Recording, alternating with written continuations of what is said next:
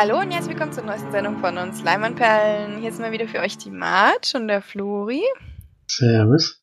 Und der Felix. Grüße.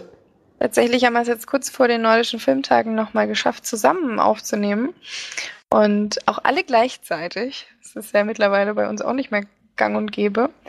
Aber wir haben ein paar Filmchen geguckt, über die wir quatschen wollen. Und diesmal sogar zwei Sneaks, allerdings nicht von den gewohnten Personen, aber unser treuester Sneakgänger kann ja gerne mit seiner Sneak beginnen. Ähm, ich weiß nämlich schon wieder gar nicht mehr, was du geguckt hast. Hast du es überhaupt geschrieben? Ich habe es geschrieben, ja. Äh, Official Secrets kam da. Ein britischer Film. Und co-produziert ist auch noch aus Amerika zumindest. Kira Knightley spielt da die Hauptrolle. Spielt Catherine Gunn. Und es geht um einen wahren Fall in England. Im Jahre 2003 war das. Die USA und äh, Großbritannien waren da gerade dabei, in den Irak ähm, kriegerisch einzuziehen, brauchten dafür eine UN-Resolution, um das sozusagen zu, ja, zu rechtfertigen, ja, kann man sagen. Brauchten da, brauchten da halt so ein, ja, ein offizielles Statement der UN, um das auch machen zu dürfen. Und um dieses Statement zu bekommen, haben sie damals Tricks angewendet. Was für Tricks waren, das würde ich jetzt ungern schon spoilern, auch wenn es relativ früh im Film schon Thema ist, aber ich möchte es gar nicht unbedingt vorwegnehmen.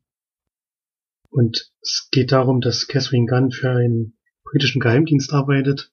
Die macht so Abhör, ähm, Abhördinge, vor allem gegen terroristische Organisationen natürlich.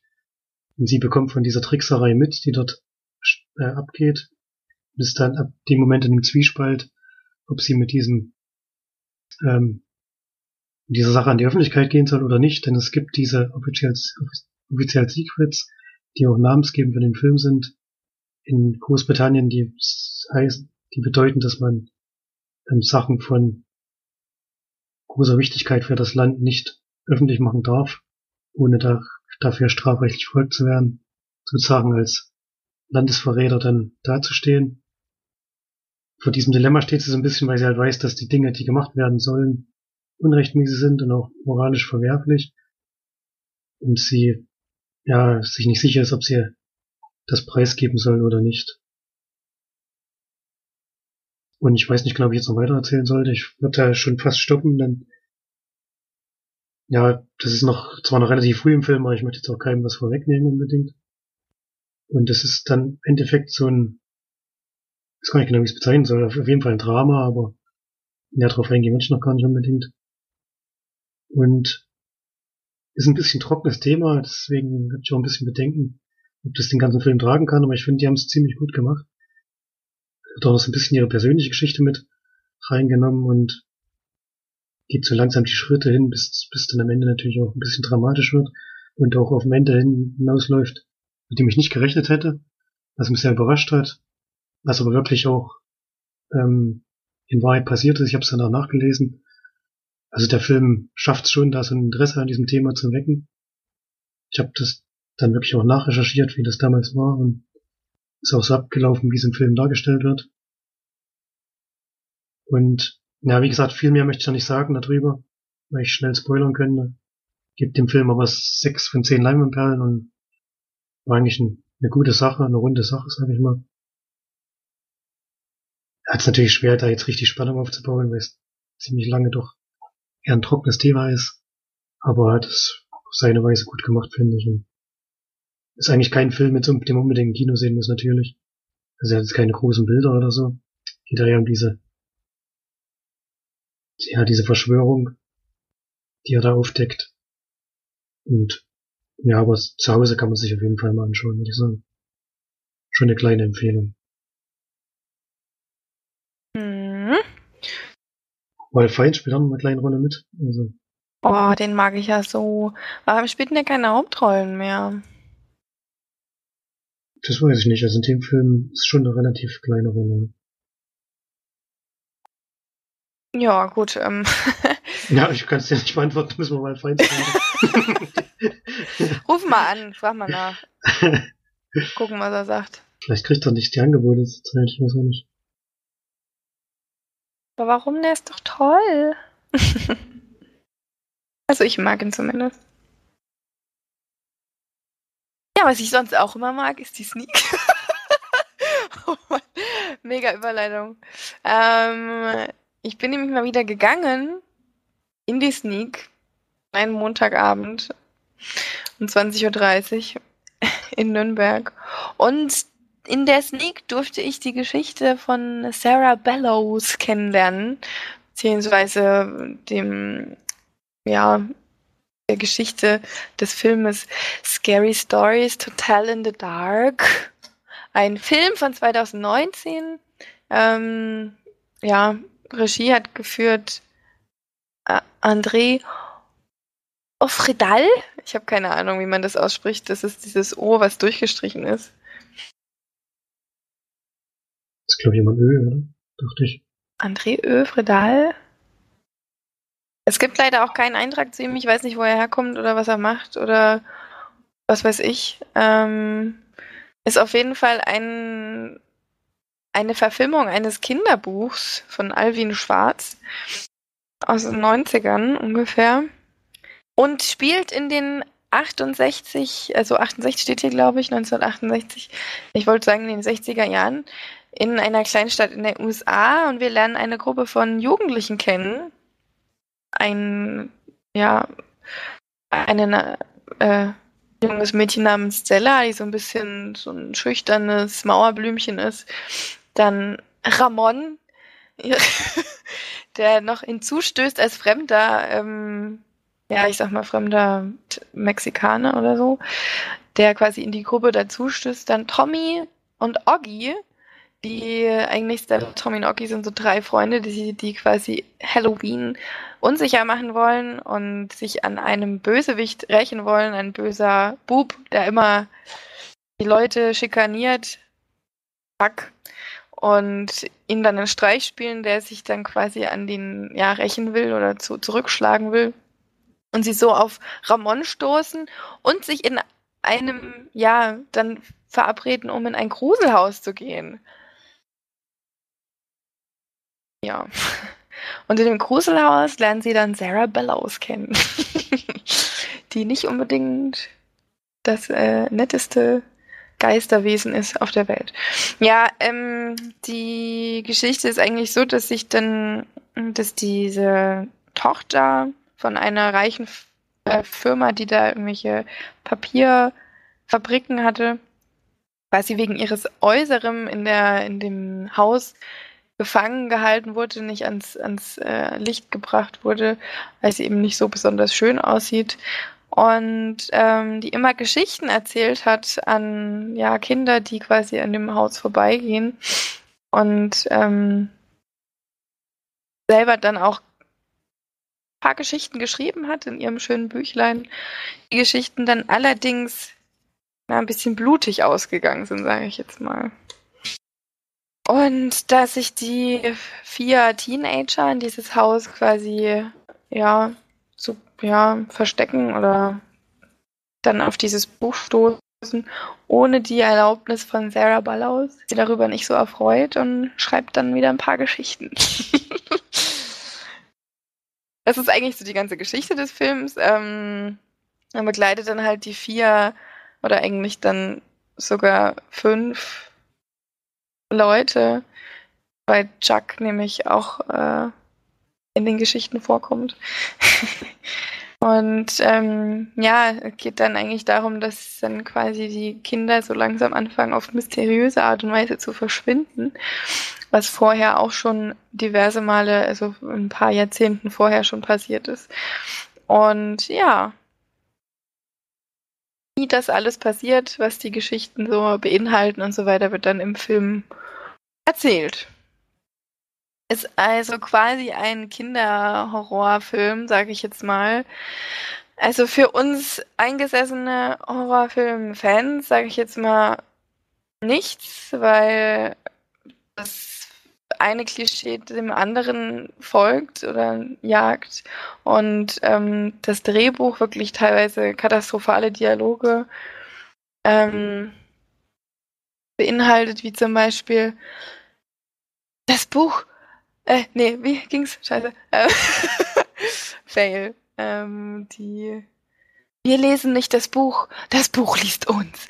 Oder willst du ihn etwa auch noch nehmen? Keine Ahnung, also nur solche sinnlosen Dialoge. Also ich war teilweise wirklich, also habe ich mir die so vors Gesicht geschlagen, weil ich gedacht habe, das kann ja wohl nicht sein. Es könnte natürlich auch wieder die Übersetzung sein. Es kann natürlich sein, dass es in OV ein besserer Film ist oder ich ihn besser gefunden hätte. Das kann durchaus sein.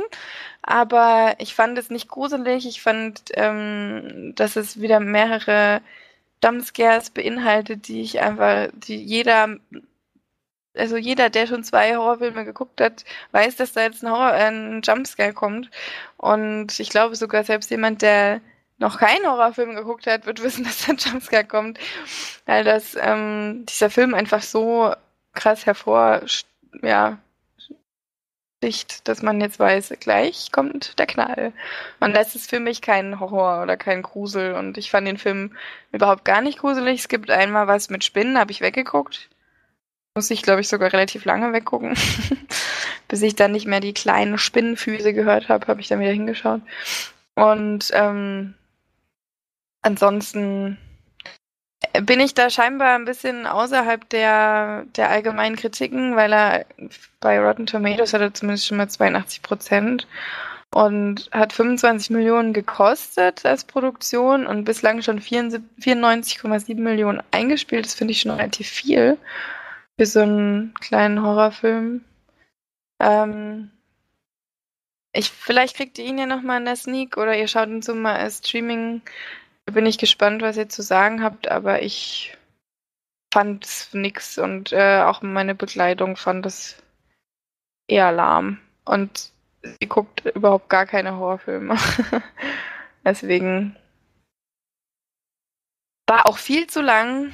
Da geht 107 Minuten, aber es kam mir deutlich länger vor. Also von mir gibt es da so drei von zehn, vier von zehn Leinwandperlen. War halt wirklich gar nichts für mich. Sieht in der Filmwesen gut aus, denn Guillermo del Toro hat er zumindest produziert. Ja, es sieht schon ganz gut aus. Es gibt auch so ein paar, also das CGI ist ziemlich gut.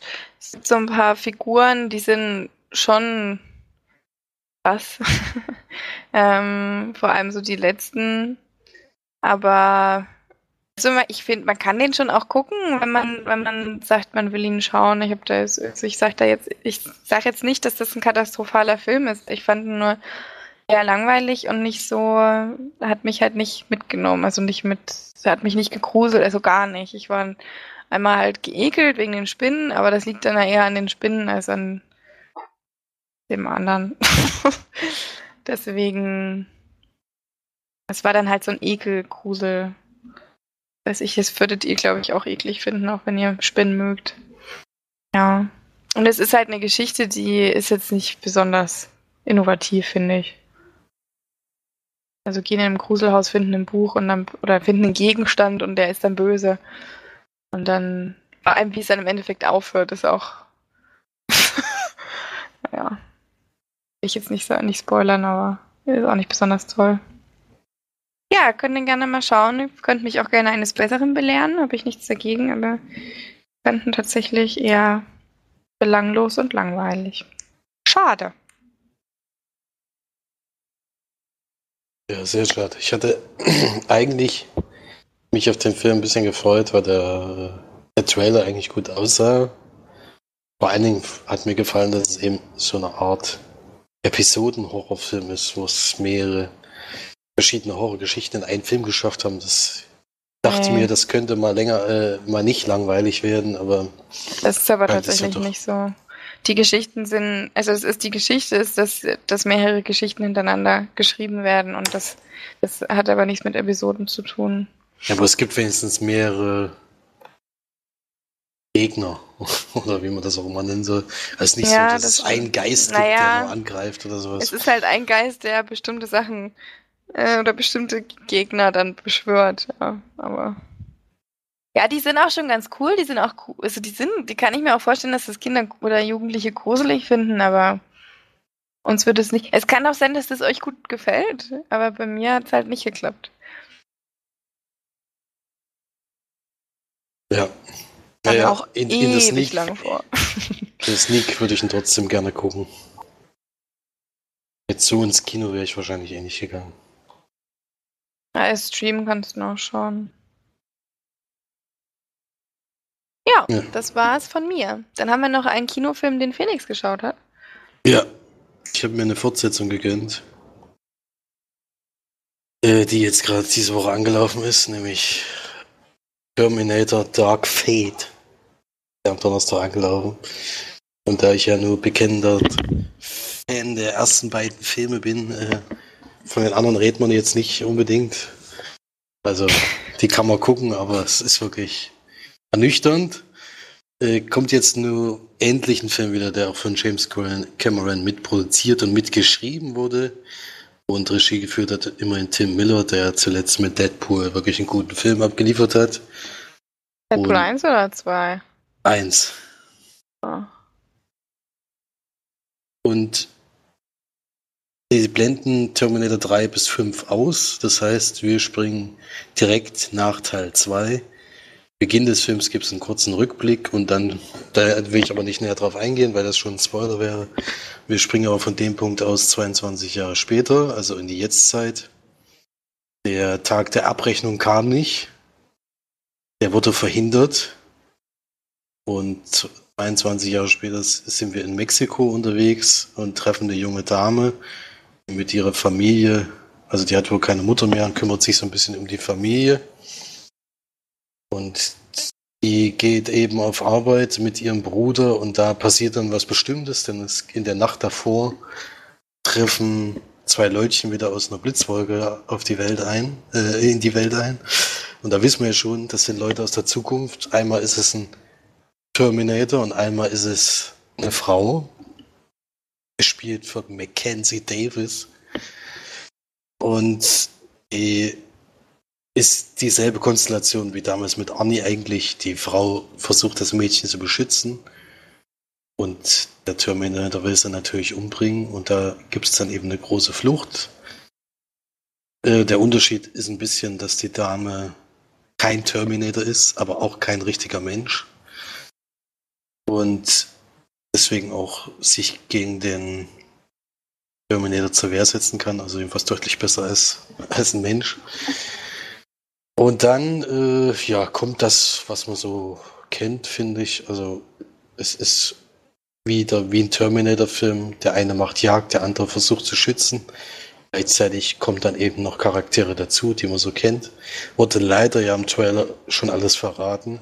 Also dass beide Hauptcharaktere von früher eigentlich zurückkehren. Hätte man wenigstens bei einem meines Erachtens auslassen können, um ein bisschen Spannung wenigstens reinzubringen.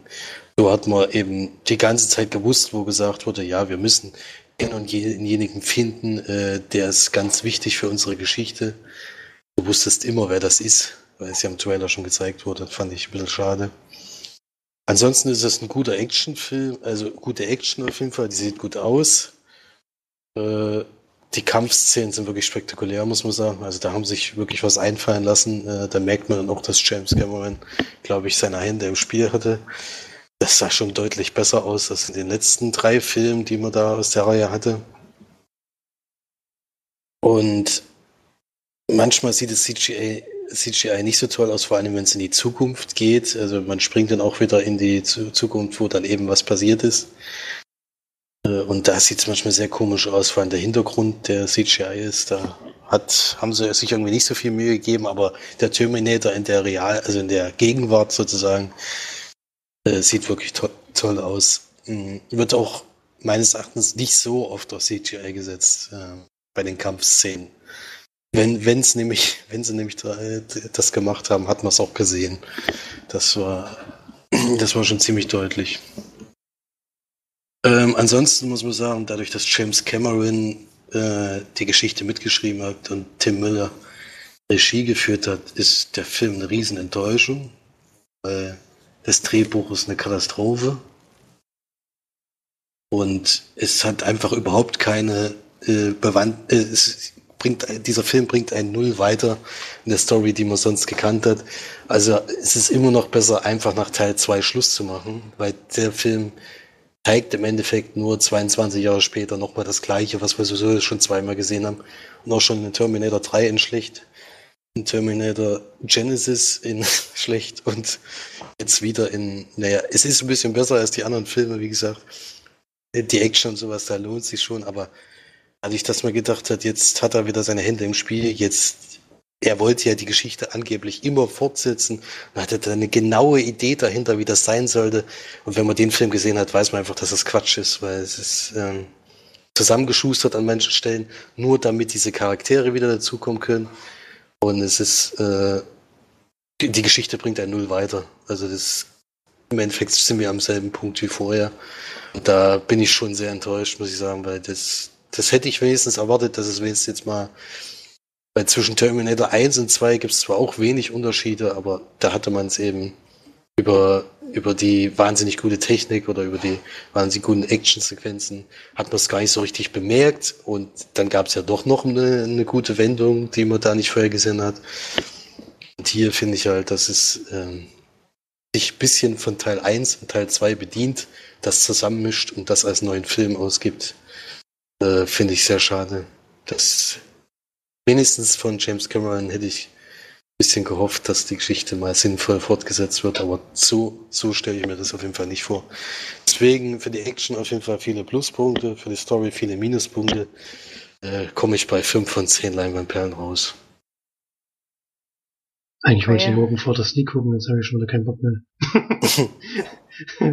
ja, angucken kannst du dir auf jeden Fall. Wie gesagt, vielleicht gefällt dir das auch besser als mir, aber äh, also ich finde, wenn man gucken will irgendwann, dann sollte man jetzt auch im Kino gucken, äh, weil das natürlich gut aussieht und nach dieser neue Terminator, der ist schon spektakulär, muss man sagen. Also der hat schon ein paar Fähigkeiten, die die anderen Terminatoren jetzt nicht unbedingt hatten und das wird auch gut umgesetzt. Also wie gesagt, der Film besteht ja auch fast nur aus Action-Szenen. Ich glaube,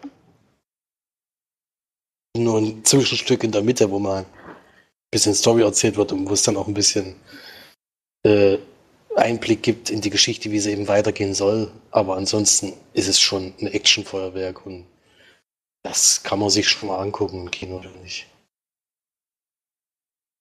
Hatte jetzt tatsächlich eine niedrigere Bewertung erwartet. Ja, wie gesagt, also man ist auf jeden Fall gut unterhalten. Also es ist so ein bisschen dieses Marvel-Phänomen in diesem Film. Die Filme sind alle von der Story her äh, durchschnittlich, aber die Action ist gut und deswegen ist das immer unterhaltsam im Kino und der ist auch unterhaltsam im Kino. Und vielleicht hatte ich auch, äh, also bei den letzten Terminator-Filmen, wo auch klar war, dass er da, dass James Cameron da nicht dabei ist, hatte ich auch keine Erwartungen. Deswegen war es mir da eigentlich auch wurscht, wie der Film ist. Ich wollte einfach nur sehen, wie die, äh, wie die Action ist und dass Arnie wieder durch die Gegend wütet. Das ist schon immer witzig. Aber jetzt hatte ich halt schon, schon mir mehr erwartet. Im Endeffekt wird in den ersten zwei Minuten des Films die wichtige Geschichte, die man nach, also wird im Endeffekt aufgelöst, was nach dem zweiten Teil passiert. Das ist in den ersten zwei Minuten und das ist einfach scheiße, weil man nimmt sich, man nimmt sich äh, sozusagen eine Story, die, die wirklich interessant gewesen wäre, nimmt man im Endeffekt nach zwei Minuten aus dem Spiel. Und das Fand ich eine sehr, sehr blöde Entscheidung, aber gut. Das sind sicherlich viele anders, aber ich, ich hätte lieber gesehen, wie es da weitergeht, ähm, anstatt das so zu machen, wie es jetzt ist, weil, naja. Deswegen ist es für mich persönlich vielleicht eine größere Enttäuschung als, als die anderen Filme, weil ich da wirklich keine Erwartung hatte.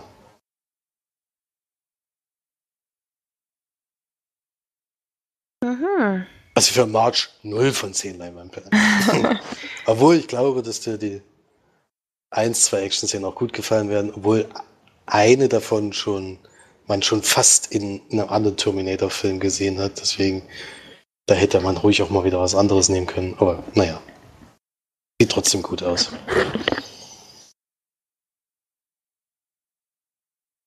Gut, dann kommen wir zu den gestreamten Filmen. Und ja, was hat denn da Flori noch so geschaut?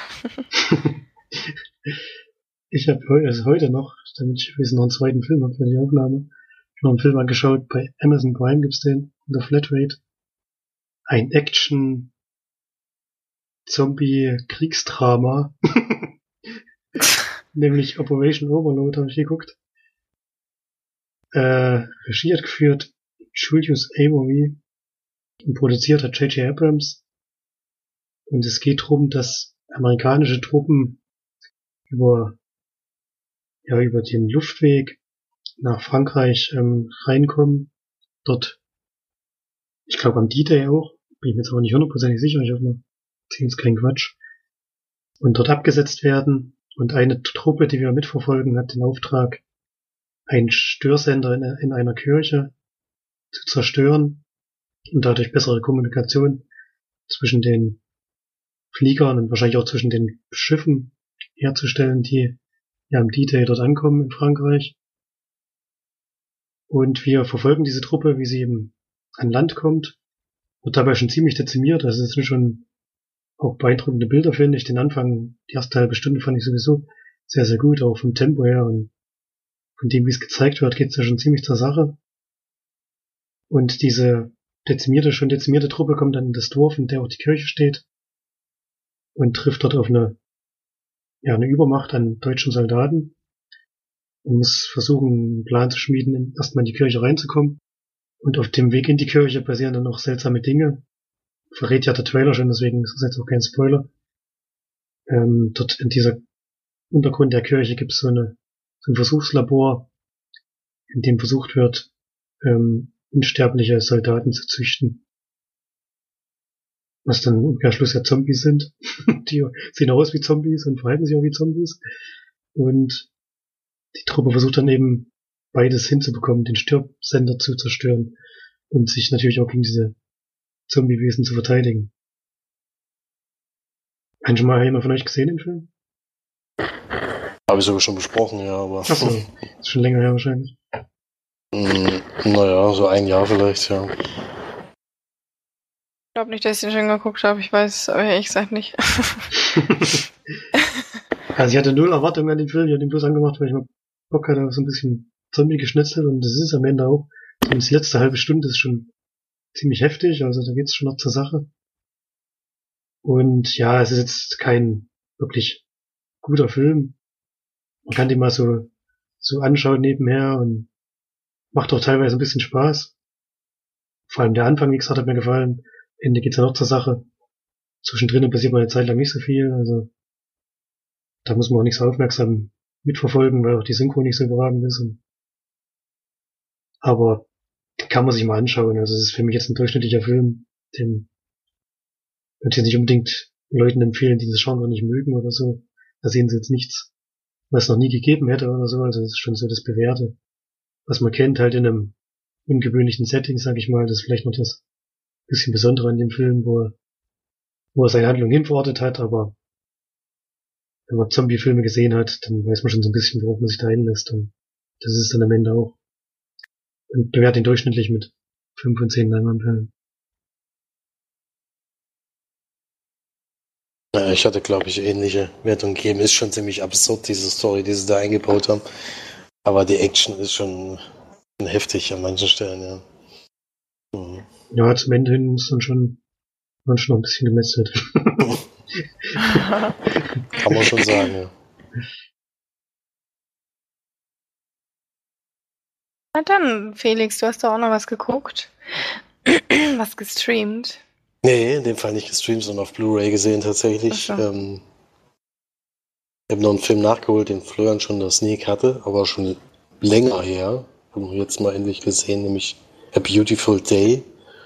Schon wieder ein Film mit Joachim Phoenix.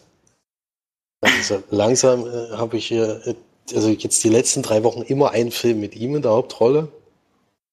Ähm, und es geht um einen abgehalfterten Kriegsveteran, äh, der sich zur Aufgabe gemacht hat, Frauen zu retten, vor allen Dingen vor Sexhandel und, Ki und eben Kinderschänder dingfest zu machen. Also eigentlich ein bisschen der Gute ist, aber eben auf seine, seine Art und Weise. Also es ist schon eher ein Anti-Held.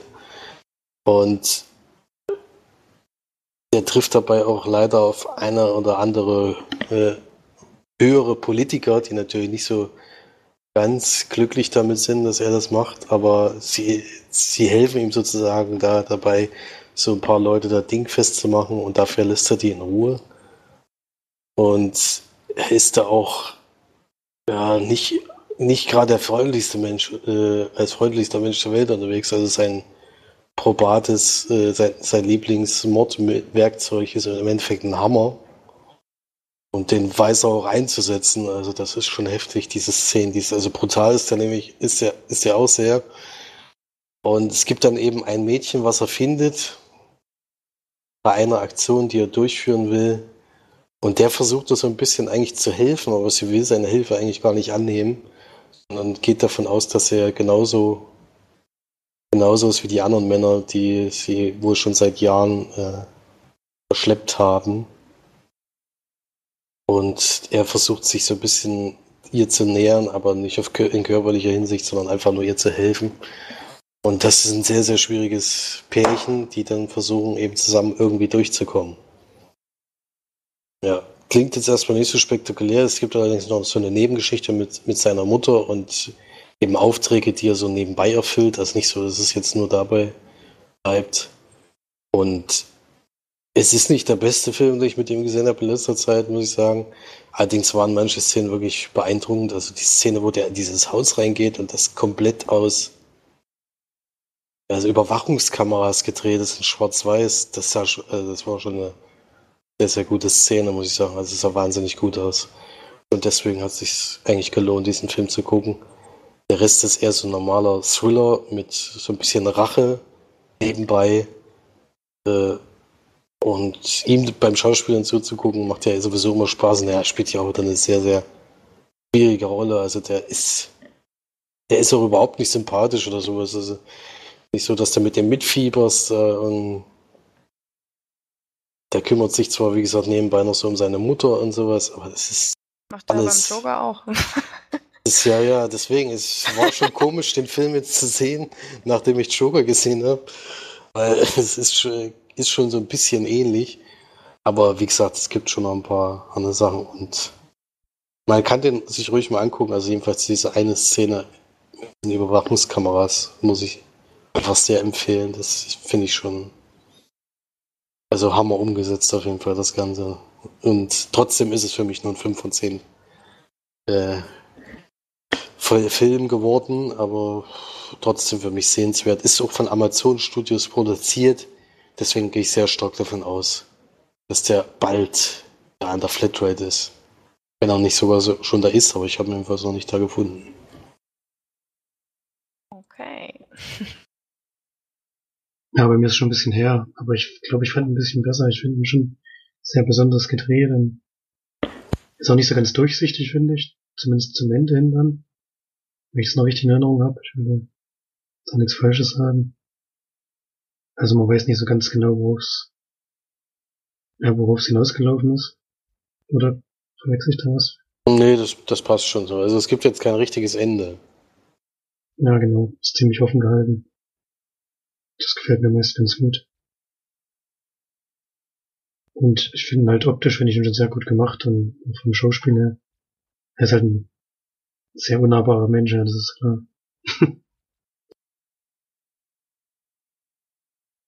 ja. Gut. Kommt da jetzt noch was, oder? Nee, nee. Das nee das ich, hab, ich wüsste jetzt nicht mehr, was ich, was ich für eine Wertung gegeben habe. Ja, ich glaube, das war, glaube ich, trotzdem so sechs oder fünf von zehn. Aber ich kann mir schon vorstellen, dass er im Kino natürlich noch ein bisschen mehr äh, gewirkt hat, kann ich schon, würde ich auch sagen. Ja.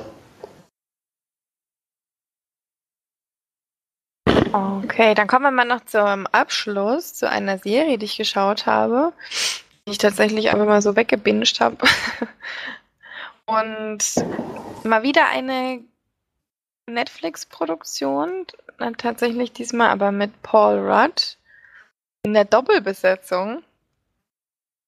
Und zwar geht es in der Serie Living with Yourself darum, dass Paul Rudd quasi ein Leben führt, in dem er so ein bisschen, ja, sehr mürrisch geworden ist, mit dem er nicht so zufrieden ist. Er hat zwar eine tolle Frau, aber irgendwie kann er sich über nichts weiter mehr freuen. Es hat, ja, ich würde schon sagen, depressiv, sehr ja, introvertiert geworden, hat eben einen Job, den er nicht mag, in einem Büro und kommt da nicht so richtig raus und bekommt dann von einem Arbeitskollegen den Tipp, doch mal zu einer bestimmten, ja, einem bestimmten Spa zu gehen, wo ja, so ein paar, ich nehme an, es soll ein Thailänder sein oder so, arbeiten. Mm, und er das unbedingt machen muss, danach geht es ihm 100% besser und er ist wieder sein altes Ich und muss da unbedingt hin.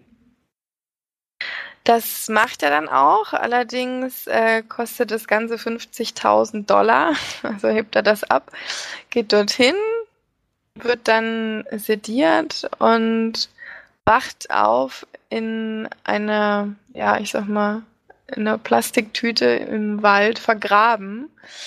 Er gräbt sich da aber raus und rennt nach Hause und dort trifft er auf sich selbst.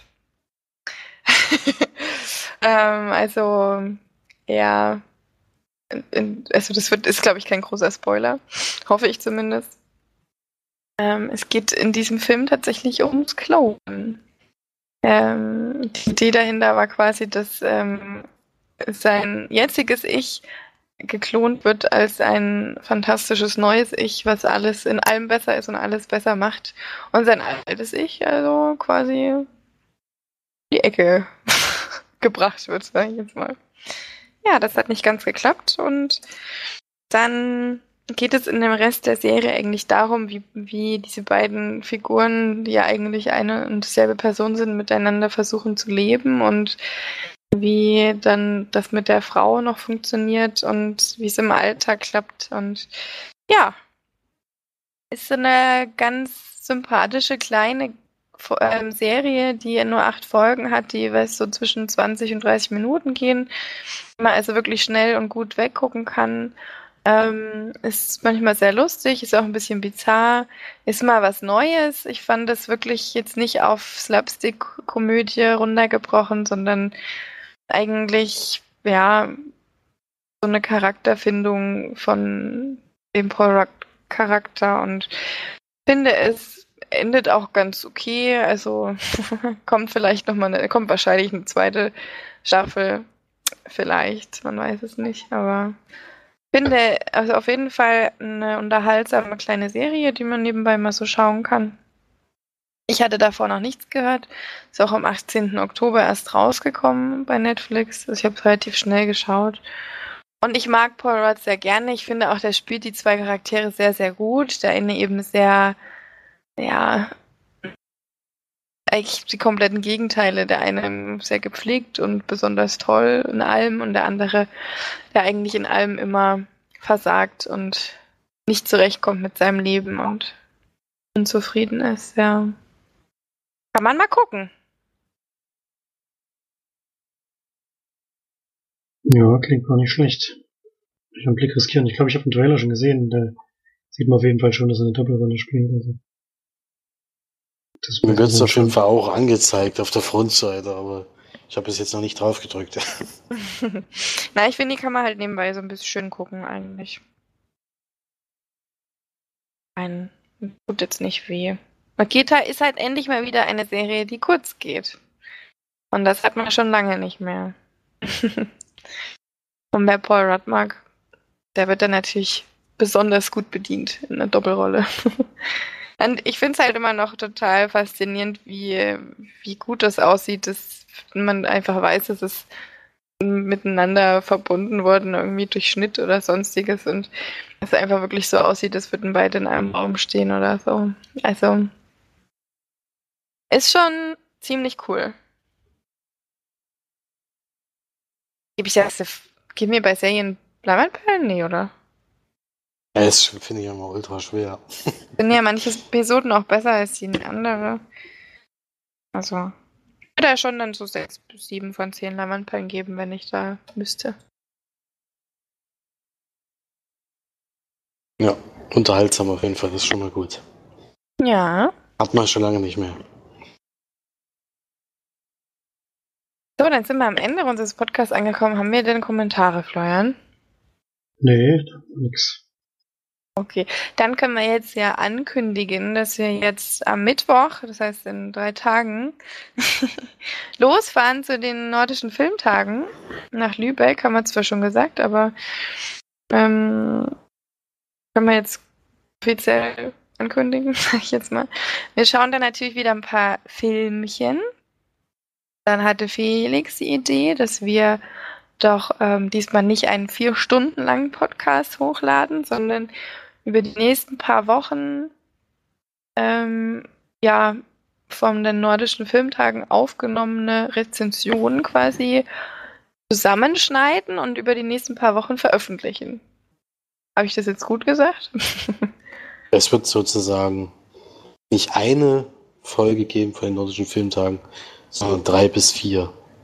Kommt darauf an, wie viel zusammenkommt. Damit es nicht wieder so eine lange Folge gibt, sondern damit wir da auch zwischendrin ein bisschen mehr Zeit haben, weil das immer wahnsinnig anstrengend ist, diese Riesenfolge innerhalb kürzester Zeit fertig zu machen. So kann man dann auch ein bisschen darauf achten, dass die Qualität vielleicht noch ein bisschen besser ist und dass man vielleicht auch noch, wenn es klappt, noch mehr Interviews oder sowas einbauen können, damit die Folge nicht noch länger wird, sondern dass dann jede für sich steht. Ja, das heißt für uns natürlich, dass wir erstmal drei bis vier Wochen Pause machen nach den nordischen Filmtagen. Ist allerdings auch eine Zeit, wo wir wahnsinnig Filme, viele Filme in kurzer Zeit sehen. Deswegen ist dann auch ganz gut, wenn man mal wieder was anderes machen kann. Und äh, deswegen wird dann sozusagen drei Wochen, also drei Wochen denke ich mindestens, jede Woche eine Folge äh, veröffentlicht. Und dann gucken wir mal, was dabei rauskommt. Ja, haben wir ja selber noch nicht so gemacht. Sind wir mal gespannt, wie sich das dann verwirklichen lässt.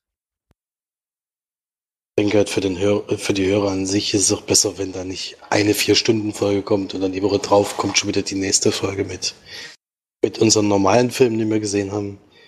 Da ist man, glaube ich, mit dem einen noch nicht mehr fertig und da kommt die nächste schon. Das ist schon dann immer sehr schwierig, das Ganze. Deswegen ist das für uns und für die Hörer hoffentlich auch eine schönere Option. Und äh, ich finde es auch immer toll, wenn man eben nicht bei nordischen Filmtagen die ganze Zeit unter Zeitdruck steht und jeden Film innerhalb von ein bis zwei Minuten rezensiert. Und dass man dann vielleicht auch ausführlicher drüber sprechen kann, weil man eben weiß, äh, die Folge wird, wird länger und wird aufgeteilt. Und dann ist man nicht so unser, äh, unser, unter wahnsinnigen Zeitdruck die ganze Zeit. Das stimmt. Das wird für uns auf jeden Fall entspannter. Danach haben wir auch ein paar Filme dann wahrscheinlich auch auf, dem, auf der Hinterhand. Ähm, und dann nicht mehr so ein Druck, immer wieder kurz vor knapp noch einen Film zu gucken. Zum Beispiel bei Flori heute. das ist schon, schon witzig, dass wir das überhaupt machen. Ja, ich, ich, heute nehme auf, ich muss noch mal schnell einen Film gucken. Samstagmittag. Ja, ein Zombie-Film.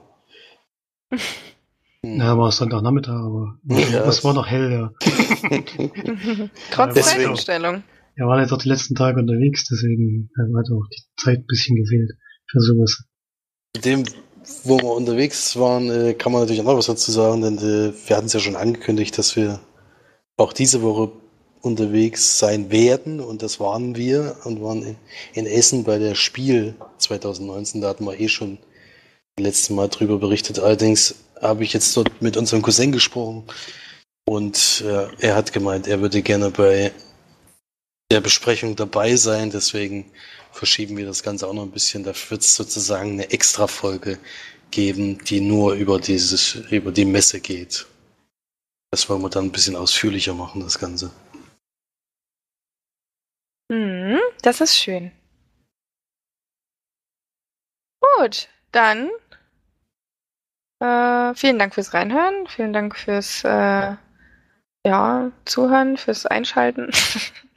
Schaltet dann hoffentlich die nächsten drei bis vier Episoden ein, wenn es um nordische Filme geht, die wir wahrscheinlich relativ schnell zwischendrin besprechen oder am Ende. Naja, wir werden sehen. Lasst euch überraschen. Aber viel Spaß auf jeden Fall erstmal. Wir hören uns dann live wieder in drei bis vier Wochen. Das ist irgendwie auch witzig. Live ja auch nicht ganz. ja, aber so ein bisschen. Aktueller auf jeden Fall. Geht fleißig ins Kino und schreibt schön Kommentare. bis dann. Tschüss. Tschüss. Tschüss.